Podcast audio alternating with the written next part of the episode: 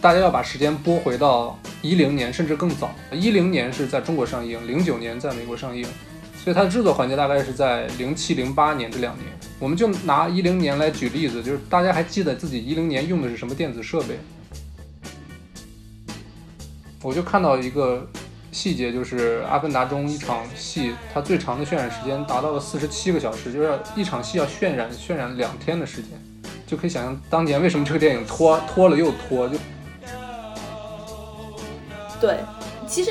我后来去想，如果不是在那个影院去看，不是我们特地去挑了可以放这个制式的这部电影去看的话，我不会对比利林恩会有那么高的评价。就它确实在那个制式下放出来的时候。它对你整个观影体验是有很大影响的，你确确实实就能带入到当时比利林恩的那个状态当中。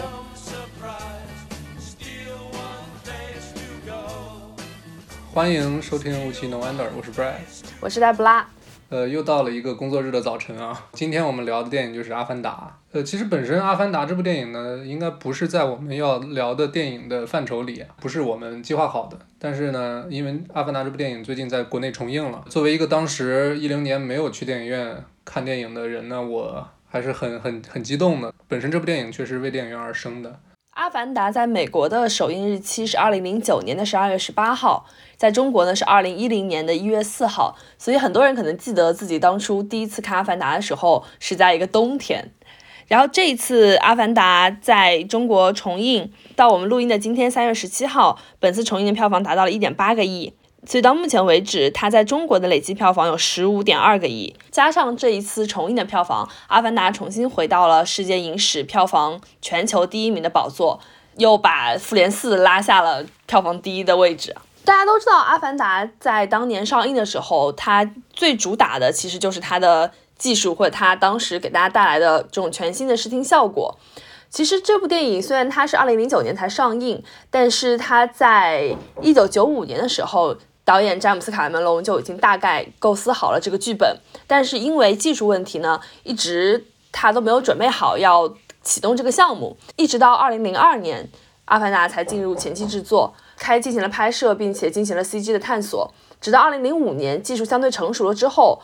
卡梅隆才真正的开始拍摄《阿凡达》。然后这部电影的制作周期大概也就是四五年的时间，到二零零九年底的时候上映。他在当时首映的时候，曾经以二十七点九亿美元的成绩占据了全球票房收入最高电影榜首十年之久，直到二零一九年的时候才被《复联四》以差不多二十八个亿美元的全球票房拉下马。你可以想象它当时的票房有多么恐怖了。其实《复复联四》可以说是它是一个漫威十几年的这么一个铺垫吧，将近二十部电影的这么一个铺垫，最后达到这么一个票房成绩。但是《阿凡达》它是一个詹姆斯卡梅隆原创的一个剧本。没错，相当于是一个原创的故事，这这一点可能当时大家没有觉得很重要，但是如今回看的话，一个好莱坞能花将近三亿美金的制作成本创作一部这个纯原创的电影，可以说是很难得了。说到这里，你还记不记得你第一次看《阿凡达》是一个什么样的景象啊？呃，就像我刚才说的嘛，就我当时就一零年嘛，我记得我应该在上初中，当时是一个比较中二的少年。我当时觉得《阿凡达》这种商业片不值得我去看啊，甚至我记得我当时这个《复联一》上映的时候，大概一三年、一二年，我也觉得就是这种商业片儿，即便身边同学都说好，我觉得他们都是这个这个俗人、凡夫俗子。但是如今看来，我我实在是有点二。就是我第一遍看应该是肯定是下的资源吧，然后我也忘记是一个具体什么版本了。就当时可能看的时候还不是这么在意资源的一个清晰度啊，包括资源的这个格式啊。但当时我记得第一次看的时候，还是被这个故事就超出我的预期了。然后整个视觉效果，即便是一个二 D 的版本，也还是就是挺震撼的。说实话，当然这次重看的话，就没没当初这么震撼。然后这个故事其实也可能是我自身这几年有有了些微的成长吧，心智上感觉这故事还是相对来说老旧了一些。我记得我当时看《阿凡达》就是被父母拉去看的。就是他们要去看这部电影，然后就带上我一起去。这个事情在我人生当中一共发生过两次，另外一次是《英雄》上映的时候。在这一次复映去电影院在看它之前，我其实对它整体的剧情已经忘得差不多了。我大概就记得一些细节，比如说他们这个心灵沟通用那个两个辫子尾巴什么连在一起的那个画面，然后还有一些对他那个潘多拉星球的一些片段，但他对他总体的故事我已经基本上没有什么印象了。对我来说，他留下比较深刻印象的，可能还是他的技术，或者他就当时给我的那个视觉体验，这个东西我印象比较深。我对他故事其实印象是比较浅的。是，就是视觉的想象力嘛，在十年之前确实看来，就起码他把这个世界观打造的还是很让人信服的，很完整的。你知道就中国引进重映片票房冠军是谁吗？重映片，那就是《泰坦尼克号》吧？对，你猜《泰坦尼克号》当时重映票房有多少？好像有十来亿吧，我记得。九九点八个亿。对，说到《泰坦尼克号》，其实他应该是在我看来是掌掌握了电影这门儿，就是商业电影电影这门营生的商业密码的这么一个人。他的《终结者二》是全球第一部票房破十亿美金的电影。《泰坦尼克号》是全球第一部破二十亿美金的电影，一零年左右，《阿凡达》又把票房推到了将近二十八个亿美金的量，所以这个人他作为一个商业电影导演，他可能是这个这个这个星球上最成功的一个。其实《阿凡达》它之所以在二零零五年左右啊开始进行这个制作，很大程度上是跟技术的发展是和有很大联系的。所以说呢，今天我们就把重点放在技术层面。当然，我们两个人怎么说呢，都不不是说本身是从事电影后期制作或者特效制作的人员，只能说我们可以给大家这个把时钟相当于拨回到电影《阿凡达》上映的前后，就十年，大概十年之前左右，帮大家梳理一下，呃，是什么样技术的发展才能促使《阿凡达》在十年之前的这个时间点上诞生。先说一下我们这期节目最想聊的关于《阿凡达》的一个点，那就是它的技术。因为《阿凡达》它其实是第一部拿 3D 摄影机拍摄的电影，当然这个是它影片宣传期或者说影片这个上映那个那个时期当下最大的一个宣传点。它把整个 3D 的这个电影知识的这个风潮一代就是十年，到目前为止，3D 可能也是一个大大家很熟悉的这么一个影像的一个制式了。包括 3D 影院就是在《阿凡达》之后大面积的去铺开，然后去落地，包括这种技术的推进，可能詹姆斯卡梅隆是居功至伟的。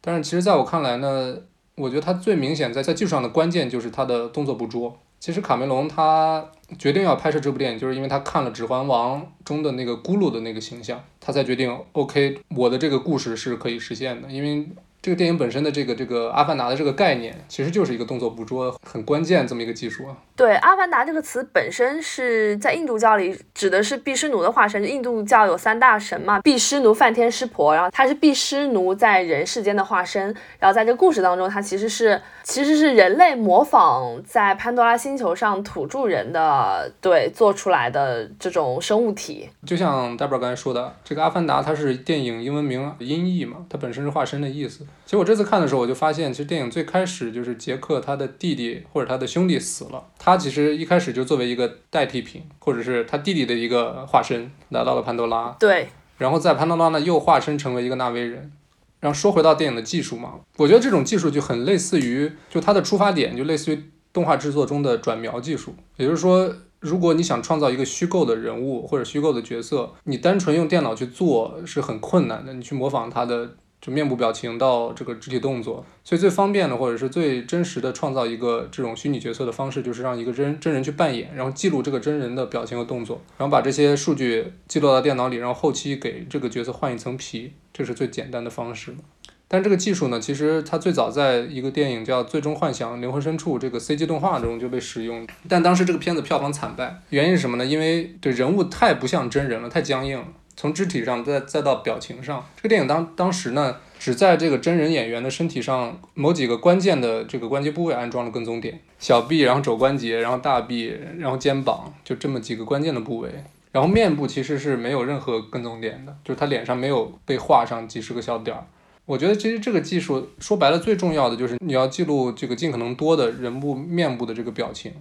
在制作《最终幻想》的时候，它虽然人的动作是靠动作捕捉完成，但它其实整个人脸是重新用数字再造的吧，就并不是靠表情捕捉完成的。对，它整个人脸都是 CG 的，效果就很很差。但是呢，在《指环王》里，安迪·瑟金斯这个演员，他通过动作捕捉，就是很生动形象的还原了或者创创造了咕噜的这么一个角色，就是高冷。可以说，他凭借自己的一己之力吧，把。这个技术的效果上限完全的拔高了，然后这个技术其实在新世纪也被多部重特效的电影应用和发展，比如说首先就是《加勒比海盗二》里边章鱼头那个 David Jones 那个角色，他面部表情就很生动了，然后整个章鱼头它制作呢就很质感特别好，也让这个技术再次前进了一步。然后还有一部电影就是一个动画电影叫《极地特快》，这个电影里面汤姆汉克斯他通过面部捕捉一人分饰了六个角色，就所以说就是这这就是动作捕捉技术在这个二十一世纪第一个十年吧。被应用的两个例子，当然后后一个十年，大家这种例子看的太多了，大家已经见怪不怪了，已经不新鲜了。然后卡梅隆在《阿凡达》中的一个创举就在于他第一次专门为人脸准备了一个小型的摄像机。就类似于现在，比如说综艺里面，呃，艺人会戴那种头盔，然后头盔专门记录他的面部表情。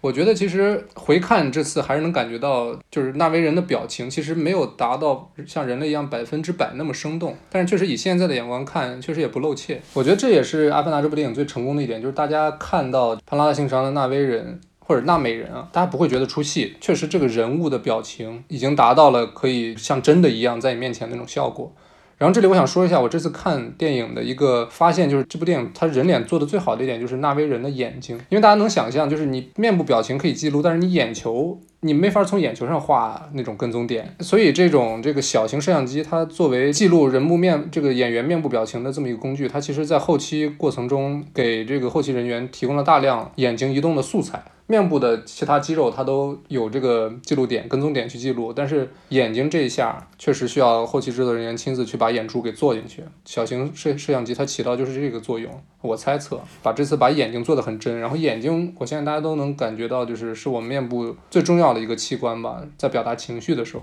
尤其是在表演的时候，所以这次也是综合了这么多技术之后，让《阿凡达》在当时显得是一个特别真实的这么一个电影吧。我们都知道《阿凡达》是第一部用 3D 摄影全程拍摄的影片。卡梅隆在拍摄的时候，他跟他的团队研发了一套 3D 摄影的系统，他用单机双镜头的方式进行 3D 的实景拍摄。他的拍摄有点类似于用人眼去看这个场景的这样的画面，他实际上拍摄下来，这样的话，他就会尽可能去减少这个 3D 的。不适感和这个三 D 的虚假感，他把整个三 D 场景做得非常的真实，而且他们还开发了一套虚拟拍摄的系统。这个系统我当时在看的时候，我就觉得真的特别厉害，就怪不得他这个技术到现在去看，他这部电影的技术上没有看不出很大的缺陷。我觉得跟这套系统是有很大关系的。他在拍摄的时候，他就能够实时的在他的 monitor 上监视器上能够看到。场景 CG 化以及 3D 化之后的实际的效果，也就是他们在拍当后面还是绿幕，人身上还穿着这个动作捕捉的衣服的时候，他就能实质的用肉眼看到最后展示出来的效果是如何的。这个能让导演包括演员其实最大可能的去调整他们的表演，包括让整个场景变得更加的真实。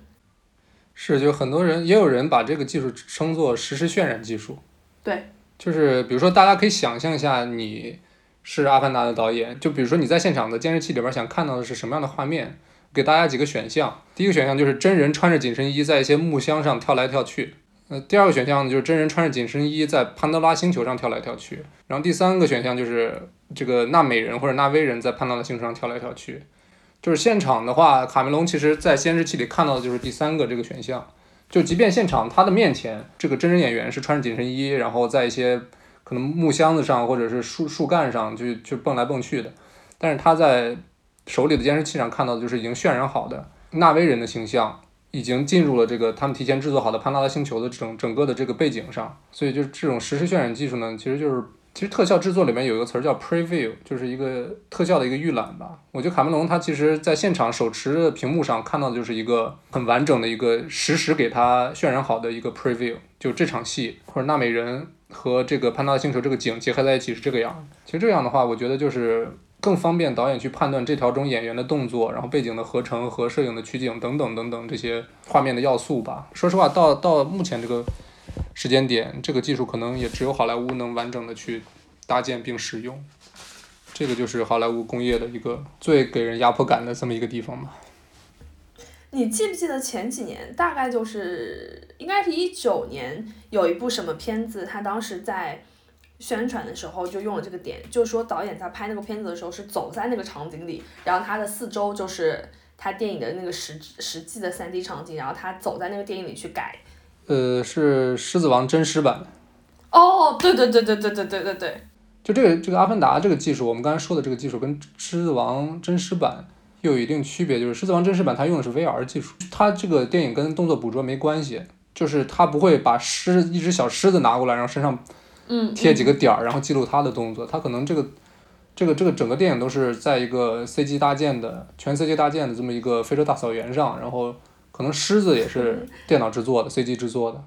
对对，但是演员是可以直接实质上看到那个狮子，对吧？就是现场可能就是导演加摄影，再加上这个几个关键的后期这个技术支持人员，在大家在现场就是带着 VR，然后去讨论，比如说我们这个镜头从哪儿到哪儿。可以理解成这样的 VR 的实景拍摄，或者这样 VR 利用 VR 技术的这样的拍摄，其实是基于《阿凡达》的这个呃虚拟拍摄系统的基础之上的吗？怎么怎么说呢？我觉得两两者还是有一定区别的吧。就《阿凡达》这个虚拟技术，它是因为它要把这个真人捕捉的这个真人的动作表演，然后转化成纳美人的这个形象，然后再跟潘多拉星球这个虚拟的环境结合起来。所以才搞了这么一套嘛，要不然你比如说你现场只能看这几个人拿这些木棍儿，然后穿着紧身衣蹦来蹦去，你根本就没法判断你这场戏拍出来能不能用，跟后期整个背景结合到底 O 不 OK。所以还不如就是在现场直接结合出来之后，这样其实就省去了这个后期再返工的比较好调整。对对对，工作。对。然后其实大家看那个《阿凡达》拍摄的纪录片，它也是一个在一个摄影棚里面，但是呢，就摄影棚中心是演员的表演区域，然后四边全都是设备，你就可能感觉到啊，这个卡梅隆他在现场，感觉他不是在拍电影，而是在做一个类似那种科学实验似的技术实验。对对对对，他可能我觉得他对于这部电影来说，可能更像一个就是直译过来的 director，一个主管，最后下决定的人，对。他跟中国的这个语境下的导演，其实已经是完全两个概念了。他的工作就就确确实更像一个产品经理啊，或者是这样的感觉。听说《阿凡达》的三亿制作费用有一半都花在了 3D 技术的应用上，然后前后有四十八家特效公司都投入到《阿凡达》的制作当中，每一帧画面平均要耗费四万个人工小时，可以想象它这个技术量真的非常大。而且就比如说，大家要把时间拨回到。一零年甚至更早，一零年是在中国上映，零九年在美国上映，所以它的制作环节大概是在零七零八年这两年。我们就拿一零年来举例子，就是大家还记得自己一零年用的是什么电子设备？就比如说我们现在都是用，比如说用闪存或者是用这样那样的技术，然后我们手机可能都内存都已经几百个 G 了。但是一零年就是给大家 简单的回忆一下，就是一零年苹果出了个手机叫 iPhone 四。然后 iPhone 四的内存是五百一十二个兆的内存，然后存储空间呢只有两个选项，就是十六 G 和三十二 G。它的屏幕分辨率是九六零乘以六四零，所以可以想象当年在那个技术下，他们用的可能都是那种就还不是那种特别薄的电脑，算力没那么强的计算机。对，没错没错。然后硬盘的这个最大的存储空间也比较小，就是相当于我们在现场，他们在现场制作的所有，比如说每个演员身上的那些点。每个演员面部的这些点的这些数据，最终都要化作成这个电脑中的数据，就是一和零，就海量的数据在每一条的这个拍摄下都要被记录，然后都要被渲染。我就看到一个细节，就是《阿凡达》中一场戏，它最长的渲染时间达到了四十七个小时，就是一场戏要渲染渲染两天的时间，就可以想象当年为什么这个电影拖拖了又拖，就是确实这种技术在当年那个这个这个电脑的或者是电子设备的这个。条件下确实是很很费时间，对，可能大大家都在等这个画面的渲染的成果，然后才能推进下一步的拍摄，所以这这某种意义上是一个奇迹。其实这也可以理解为什么《阿凡达二》也一直在拖。对，因为《阿凡达二》它要拍水下嘛，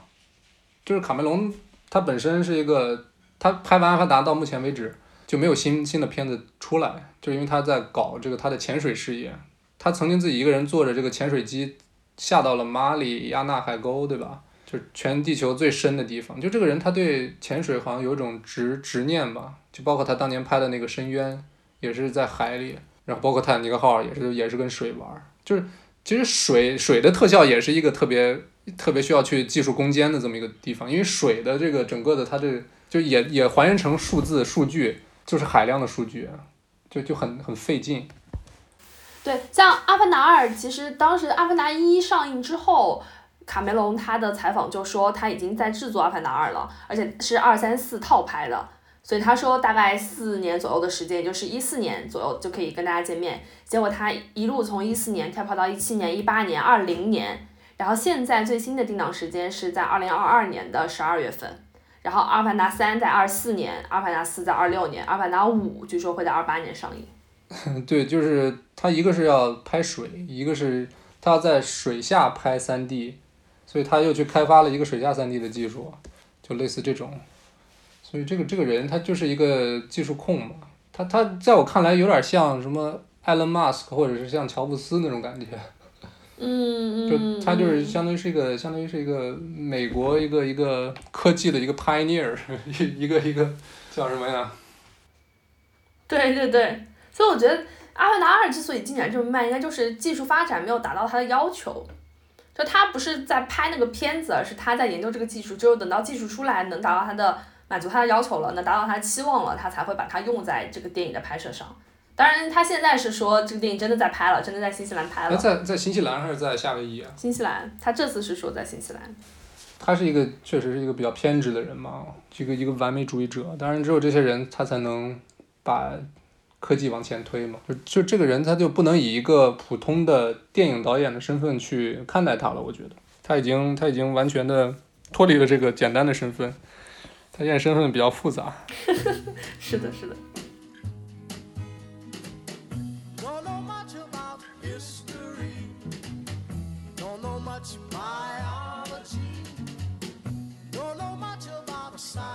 进入到本期节目的推荐环节，嗯，我想给大家推荐去年金马奖比较热门的几部台湾电影，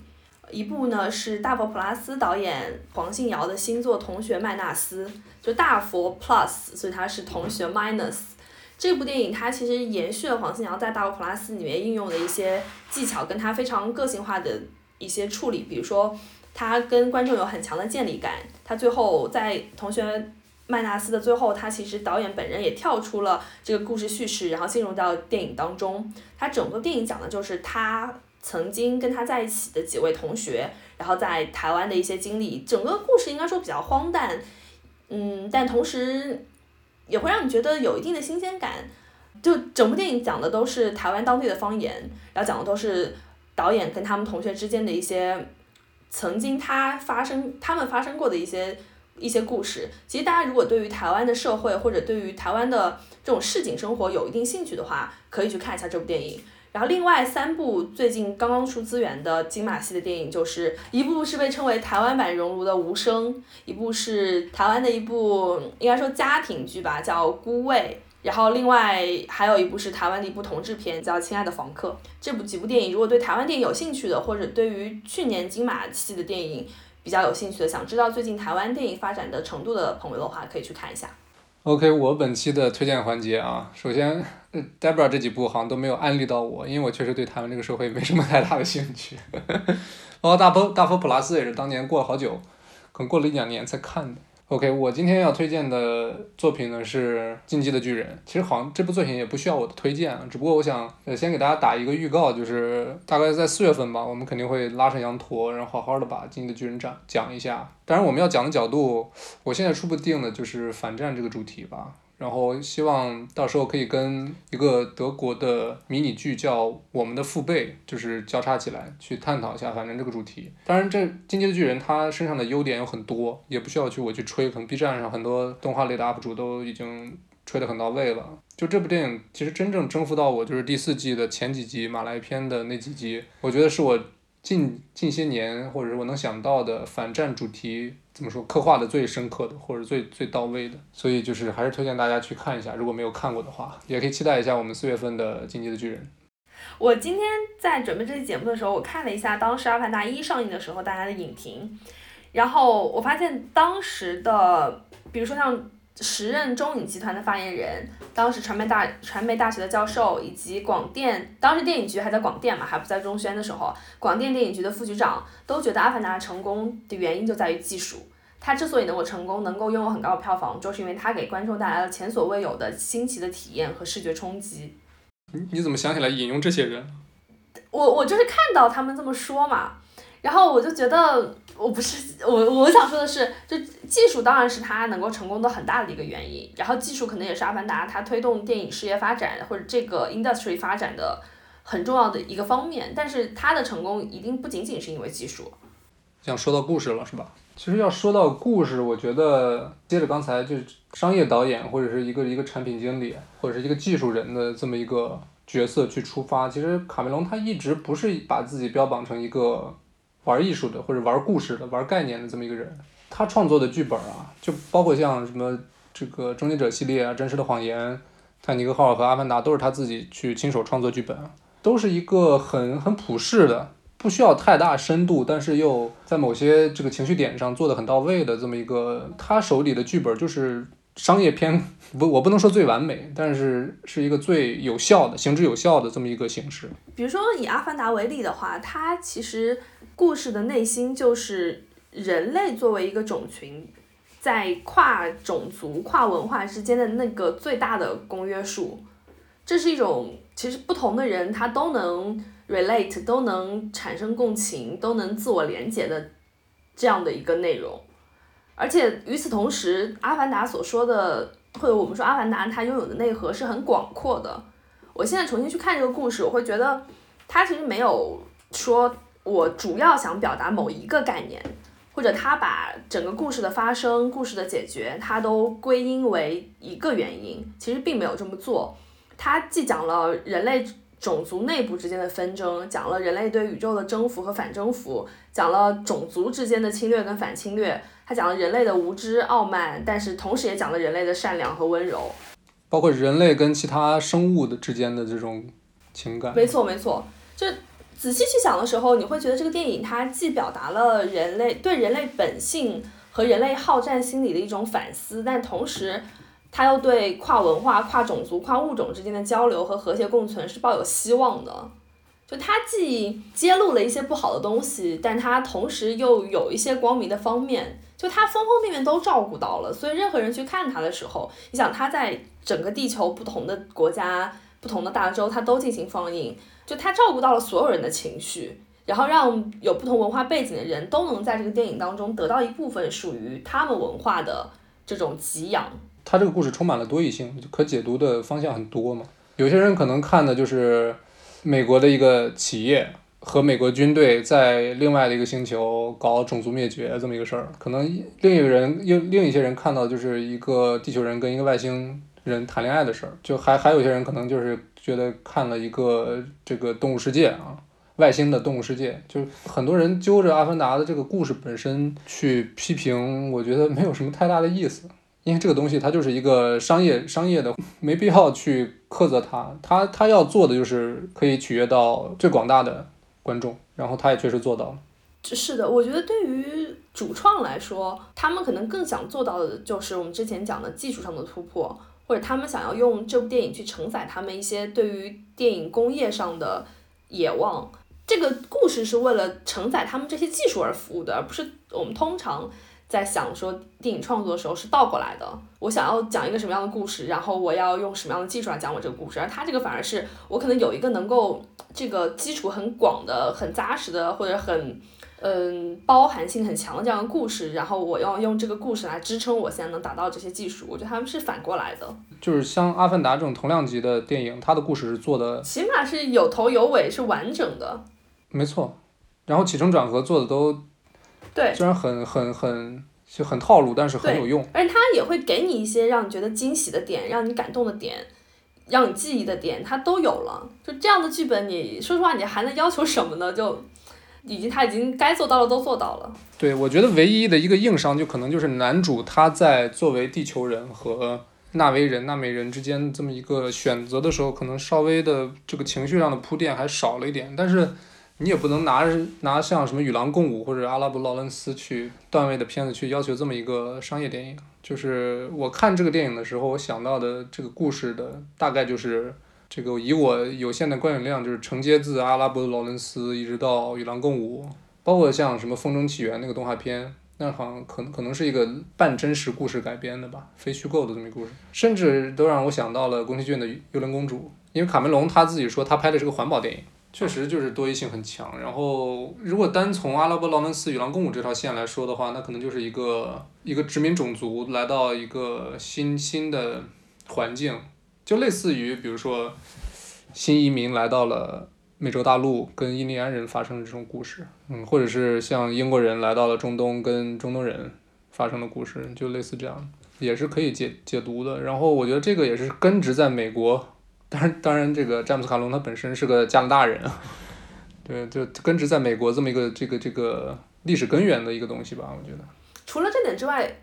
我们如果强行要把它放到美国当时的社会环境下来看的话，就是他制作的那个年代，其实是我们知道奥巴马是零八年上台的，然后当时奥巴马他进入白宫之后，人们就认为美国是进入了后种族时代。就是种族问题在美国已经解决了，因为他们竟然可以选出一个黑人当总统。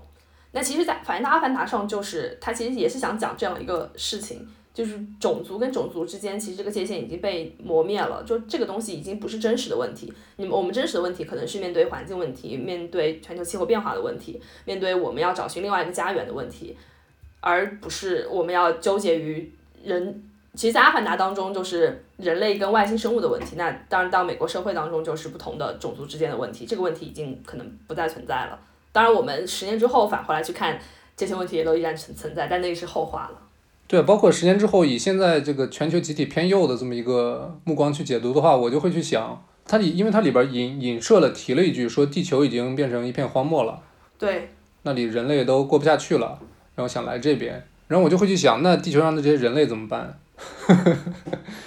就是，就比如说你把这个嫁接到这个星际穿越的这么一个剧情，就人类把最后一丝力气，然后发射了个一群宇宙飞船，然后这个科学家落在了这个潘多拉星球，结果想去去拯救人类，然后被他的同伴背叛，然后被就是人类被被灭了，就是类似这种情况。但是我我这里我刚好插一句，但这个跟我们现在聊的主线没关，就是我觉得我每次有这样的。内容出现的时候，我都很感谢《星际穿越》，因为我觉得《星际穿越》那个场景就是给我描画了一个地球还能居住，但是它马上就不能居住的那样一个地球的场景。可能对于某些人来说是《流浪地球》啊，但《流浪地球》那个场景可能已经有一些就是末过于末日了。我觉得那个《星际穿越》描绘的那个地球场景是完全把我想象中地球人类即将抛弃地球前面的那一个地球的形态。就是视觉化在我眼前，我就在每次有类似的内容出现的时候，我都很感谢他。就是你觉得你那个时候也会去种地是吗？感觉中国人的这个种种种地这个偷偷菜基因是在骨子里的。这没错，我觉得就是是的，就像当时。中国是拿了什么月球土吗？是吗？就全世界都在担心中国的航天技术是不是要威胁到人类发展安全的时候，中国所有中国人都在关心那个月球土能不能种地，就是一个道理的。其实说回到故事啊，我本来当时想的是把羊驼叫上，然后跟宫崎骏的《幽灵公主》来一个对比或者 cross crossover，但是呢，我看《阿凡达》之前提前把。幽灵公主看了一遍，我发现其实东方的就在东方主义之下对这种故事的一种解读，就是外来者跟这个自然也好，或者说跟其他民族的这种冲突或者是交流也好，我觉得跟西方的视角是完全不一样的。然后宫崎骏其实他这个电影可能更接近于阿拉伯劳伦斯和 与狼共舞那种史诗的感觉，因为他拍的确实是宫崎骏最大气磅礴的一部作品，然后也是真正宫崎骏第一部去在北美这个市场上映的电影。虽然被剪掉了很多，但是还是征服了大面积的西方观众。因为宫崎骏他在里面所探讨的东西，确实比这个这个《阿凡达》他这个表层故事下的这个里层故事要复杂的多，然后里面的各方势力也更多，而且他最后的整整个的这个结尾又特别的有种升华的感觉，所以就，当然我觉得现在把《幽灵公主》跟阿凡达做一块儿比较，就有点互相欺负彼此了，因为他们首先他们的长处都都是不一样的嘛，他们他们的方向，对对对，他们方向不是不一样的。但是说回来了，幽灵公主竟然能在当年拿到日本票房第一，足以见得这个这个就是日本人的眼光还是可以的啊，日本人的这个品味还是可以的。我今天重新再看，就是一零年，再回到把时间拉回到那个年代，当出现阿凡达这样一部在技术上很有革新，而且在内容上很有。人类总体幻想的这样一个情形下，中国人在想什么？说当时当三 D 技术、四 D 技术出现的时候，中国人对三 D、四 D 技术的应用想象的是，或者说当时中国在三 D、四 D 电影项目上立项的项目有《大闹天宫》《天女散花》《牛郎织女跟敦煌飞天嗯，都没拍出来是吧？都没拍出来，而且中国人的想象就是这些中国传统神话。中国人其实没有去想说我们有什么宇宙观，我们对于其他星球有什么想法，甚至我们没有想到跟其他的文化进行连接。我们想象的是，是不是跟神话有连接？是不是跟我们那些神灵，我跟我们那些中国这些传统故事有所连接？就这个是中西方文化其实很大的一个差别。你想，如果交给一个美国人和交给一个欧洲人来，西欧人他拥有这样技术的时候，我想他们首先想到的可能真的是宇宙史诗这种类型的东西，而不会去想去拍一个什么。什么英国十五世纪的国王不不会拍这样的故事吧？对他们可能整个这个民族就整体来看的话，可能还是更更趋向于去去去拓展，去拓展疆界也好，或者去拓展认知也好。国内这个中国，尤其是以中国为代表，就是传统文化还是太丰富了。它既是宝藏，也是压在我们头上一座大山嘛。就是很多时候，就是大家会想老祖宗或者是。先人们都都是怎么做的？因为我们有大量的先人的经验，然后很好的流传了下来。但是有时候确实中国人他去抬头看天，然后看星星，然后想想星星之后又是什么东西的这种这种欲望可能还是浅了一点。毕竟大家都在低头种地嘛。不过话说回来，其实嗯，我们说回到技术上啊，在二零一零年《阿凡达》上映的时候，中国大陆只有十四家的 IMAX 影院。但是到这次复映的时候，中国 IMAX 影院已经有七百一十六家，而且全国只有四部商业电影是全程用 IMAX 摄影机拍摄的，其中有两部就是华语电影，你猜是哪两部？唐探三吧，虽然这个片子完全没有 IMAX 拍摄的必要。唐探三还有一部。还有一部就不知道了。还有一部是刺杀小说家。刺杀小说家，你确定它是全程 IMAX 拍摄吗？对对。然后剩下的两部全程 IMAX 机摄影，IMAX 摄影机拍摄的商业电影就是《复联三》和《四》。因为只有这两个市场，它可以支持 IMAX 拍摄这么大的投入。其实，嗯，你觉得我们刚才其实都在说三 T 技术或者在说电影拍摄技术嘛？那你觉得像 IMAX，包括像杜比影院这样的放映技术，他们对电影或者电影产业、电影工业的发展的助力大不大呢？你怎么看？其实大家去影院看，从这个设备层面来讲，无非就是，呃，影院的荧幕会比你的手机屏幕、电脑屏幕和电视屏幕要大。再一个就是它音响系统，就 IMAX 它不光是一个大屏幕，它还有整套的环绕声、立体环绕声中，可能十几个、二十几个喇叭挂在天花板上，给你全方位的体验。包括杜比也也是差不多的，就是这就是视听视听嘛。对，就是它这样的放映技术是包括。从从它的电影拷贝，然后到电影院的那个投影技术，整个电影院的影院的设计，因为我们知道它这些技术其实它对影院的那个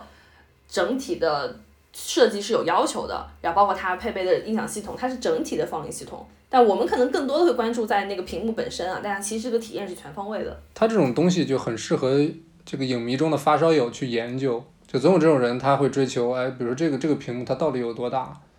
几乘几的屏，然后。这个音响设备到底是有几个？然后它的，甚至说它场场地里这个坡度，它都要去考虑进去。就有很多很很发烧的影迷去考虑这些东西。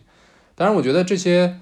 这个 IMAX 影院的这种视听的体验，肯定是慢慢慢慢会让更多更多的观众去去把他们征服也好，或者让他们形成一种时常走进电影院的观影习惯也好。因为大家可能没有这个。呃，经济水平去，或者是没有这个意愿，部部电影都看 IMAX，但是你《阿凡达》这个电影看看个 IMAX，但是其他片子，比如你去走进电影院看，也是也是会比你在家在电视上看要整个感受要好很多。我一直都觉得，就我不是一个这种技术 holic 的人，但是我想分享两个，就是我其实对这样的放映技术或者在观影有特别体验的两次经验。一次就是比利林恩的中场战事上映的时候，然后我们当时去看的是优唐的那一家四 K 二十四帧的那个。对，其实我后来去想，如果不是在那个影院去看，不是我们特地去挑了可以放这个制式的这部电影去看的话，我不会对比利林恩会有那么高的评价。就它确实在那个制式下放出来的时候，它对你整个观影的体验是有很大影响的。你确确实实就能。带入到当时比利林恩的那个状态当中，说如果他是一个普通的，你想象看那个电影，如果你去看了一个二 D 的话，确确实实可能就没有什么意思。会打折扣，这个确实。尤其是电影里面的这个中东战场的那些戏，确实会大打折扣。因为你平时生活里边那些戏根本就无所谓嘛，你六六十帧、一百二十帧其实差别不大。对。然后我觉得李安他其实他这几年醉心于对技术的探索，然后我觉得他这个少年派他这个思路是对的，就是你去讲一个特别视觉化的这么一个故事。但是比利林恩跟这个双子杀手，一个是美国的一个。这个青少年、青年军人的这么一个心路历程，再一个就是一个九十年代流传到现在的一个老的不能再老的一个过时的剧本。为什么他要选这两个电影去探索这个前沿的技术呢？因为你这个技术你要花巨大的钱嘛，你前期投入成本很大，你后期回本压力也很大。他就没有卡梅隆这么聪明，就是科幻，然后奇幻，然后各种动作场面，这是这是这个商业片的硬通货呀。包括这个泰坦尼克号灾难爱情，这也是这个这个吸金程度拉满的商业片类型。就卡梅隆他确实他这个商业密码玩的比李安还是要溜一点儿。这个李安导演好像最近又要拍一部这什么拳王阿里的片子还是怎么着的，就就就还没有走出来，是的。你看李安他一拍商业片就砸，包括当时绿巨人本来是金奖导演，结果就缓了好几年，好歹。断背山东山再起，然后后面又去拍这些东西，就还是很很很迷惑的，让我嗯。我还有一次就是被电影播放放映技术震撼，就是我在看《敦刻尔克》的时候看的是一个 IMAX Dome 的，就是一个那种圆形的屏幕的，就感觉真真在天上一样，是不是？对对，我们当时挑我在费城看的，我们当当时挑的是一个。费城一个类似于博物馆一样的地方，然后它是整个椅子可以躺下来，然后你朝着天看那个电影的。好像北京科技馆也有类似的放映，就是一个球应该是现在这个，对这个技术一般现在都是在什么天文馆啊、科技馆之类的这种地方。然后敦刻尔克那个大家知道，它不是一片海洋，然后有很多的人物，它是一个相对来说大场面一点的一个东西嘛，所以在那个圆形这个球面的屏幕上去看的时候。那种身临其境的感觉，跟你看一个平的屏幕还是很不一样的，它沉浸感会特别强。这也直接导致了我对这两部片《比利林恩》跟《敦刻尔克》的评价都特别高，因为我确实观影体验非常好。就是代入感嘛，就沉浸式的感觉。就《阿凡达》，它当时三 D 技术一零年也是一个是三 D 技术，它确实做的怎么说呢？就现在看来的话，因为它是真实拍三 D 啊，所以它效果好，不跟之后很多这个后期转制，就是硬是把电影分成了几层。再一个就是它整个潘多拉星球的这个场景搭建、世界观构建特别完整，就是包括植物、动物、语言等等，这个地貌，所以让观众产生了就前所未有的一个代入感。对，那个纳威语也是他们专门设计出来的，说现在有一千多个单词，然后后面有一些比较感兴趣的人把这个语言现在已经听说已经拓展到有两千多个单词的一门新的人造语言，大家有兴趣的话可以去学习一下。啊，就美国就老有这种。那儿那儿的，就包括什么《星际迷航》里边那些语言，詹姆斯卡梅隆他确实把握到了这个商业片的很多很多很，因为他本身毕竟他出身就是一个商业片导演嘛，经过了几十年的磨练，然后他他太懂，然后也可以期待一下明年的《阿凡达二》吧，因为毕竟又过了十几年。希望他明年可以上吧。应该问题不大吧。都不知道他明年能不能上，但是现在说要上是。呃阿凡达二还是福斯发的吗？就现在是迪士尼发的吗？呃，对啊，现在在迪士尼手里了，相当于这个资金雄厚，包括迪士尼，他肯定会支持阿凡达的，因为他要建主题乐园，而且他要水下拍摄、水下三 D。好像那前几天我还看到一个什么裸眼三 D，我不知道是不是真的。包括它要用六十帧嘛，因为好多